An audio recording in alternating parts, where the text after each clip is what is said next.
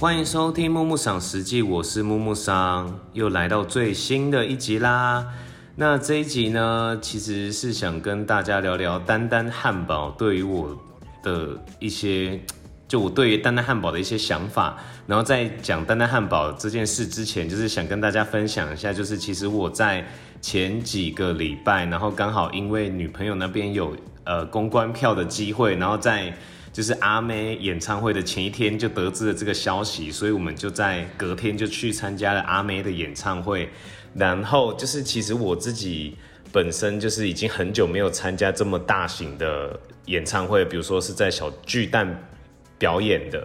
那其实回忆之前到小巨蛋呃参加表演有呃参加过两次。那第一次是不知道大家知不知道小孩先生 Mr. Children。它其实是就是在日本一个非常知名的乐团，有一点像是五月天，但是它的地位在日本又更崇高这样子。然后第二个就是大家现在可能比较熟悉的就是顽童，但那时候我刚听顽童的时候也没有到那么熟，可是就是。其实，在大概在高中时期，就是就有在接触饶舌文化，只是那个时候没有这么深入。然后到后期，就是越来越会听饶舌音乐后，就开始深入去研究这些呃乐团这样子。然后就是刚好有这个机会去阿美演唱会，就是其实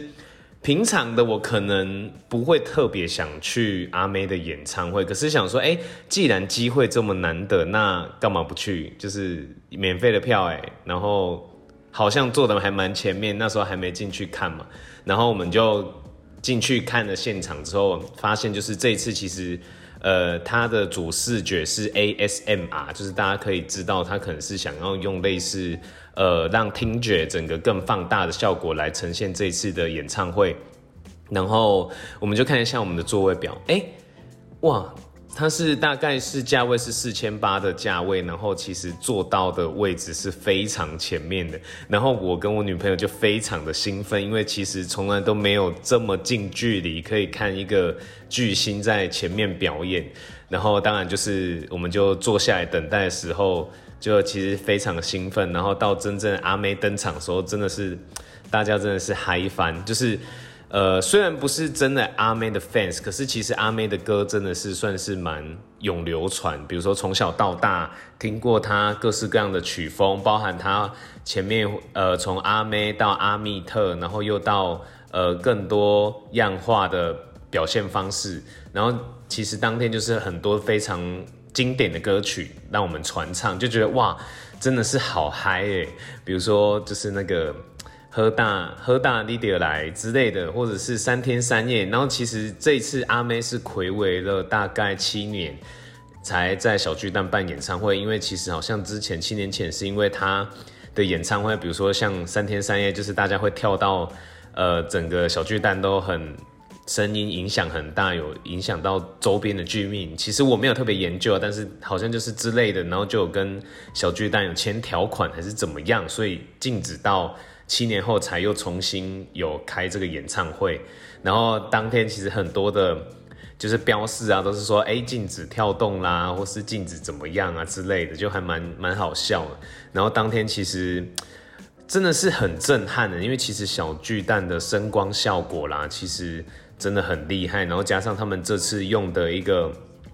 主题非常的特别，所以我真的觉得。呃，在今年现在四月多的时间，可以看到阿妹的演唱会真的是蛮厉害的。然后你可以真的是从现场听到她的唱歌声啊，真的是那种超实力派。就是你看到她连唱大概五六首那种快歌，然后声音飙很高，哎，她还没有烧香，真的是很厉害耶。好啦，言归正传，然后我们来聊聊丹丹这件事情。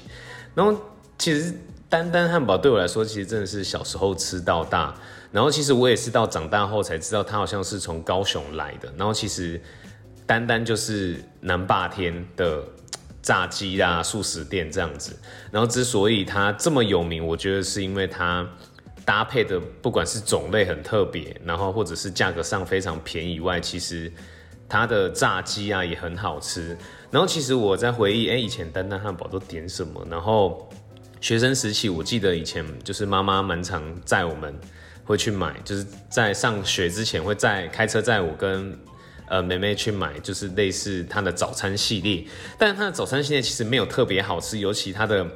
吐司是很干的。对，然后其实我们就没有特别喜欢点它的早餐。但是我觉得它这一间店很很屌的是，就是它其实早餐的时候就可以点午餐的定时的那个餐点。套餐，然后就觉得，然后我们就会早餐就会吃的很 heavy，就是比如说点它的呃炸鸡堡啦等等的，对。然后其实从我小时候到大最有印象，我觉得特别好吃的就是五号餐。那五号餐其实就是鸡腿堡，然后会配一个浓汤跟饮料。然后这个鸡腿堡就是一定要点辣的，辣味的，真的是它的辣是有够辣，然后真的是蛮好吃的。然后我一直记得就是。等到我再长大一点再去买这个炸鸡堡的时候，我就会觉得，哎，好像真的是缩水蛮多。我记得小时候在吃的时候是很大一个，哎，我相信应该蛮多人跟我有一样的想法吧。对啊，然后其实我个人就是因为我个人没有非常爱吃面线羹，所以我特别不会点他们的招牌。其实他们的招牌就是，呃，最早出现当然就是面线羹啦，或者是那个海产粥这两个，其实我都很少点，因为我特别。呃，因为我不喜欢吃太多汤汤水水的东西，所以我就觉得，哎，就不想点。而且吃这个真的就觉得身体很燥热，所以我就没有特别想点这样子。所以变成说我每次点他们的餐点都是点，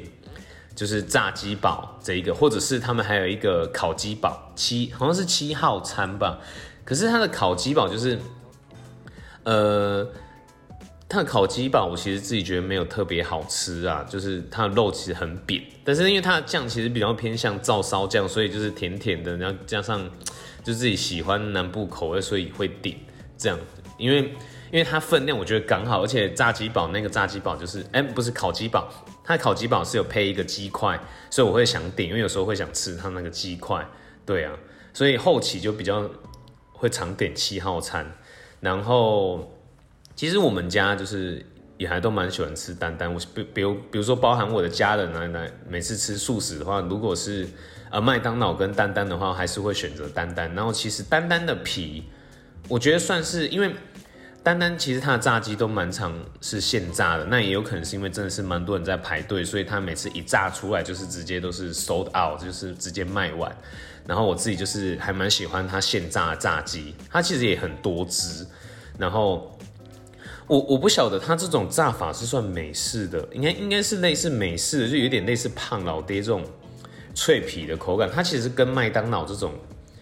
皮又不太一样。我觉得我还我还是比较喜欢吃丹丹这种比较干爽型的炸皮，对，还真的蛮好吃的。然后后期其实他们出了蛮多不一样的餐点，比如说呃有那个鲜香酥鸡肉羹，好就是。呃，炸的小块的那种鸡肉，像以前会撒什么普罗旺斯香草之类，那那个其实也是，就是大概好像高中还是大学才推出这个餐点，然后再就是有一些什么猪排堡，这个也是后期才推出，然后还有我看最近还有什么扁食肉羹，好像也是后期才推出的，对。然后以前就是一定会叫它的地瓜薯条，因为其实他们蛮特别，就是地瓜薯条。然后后期的话。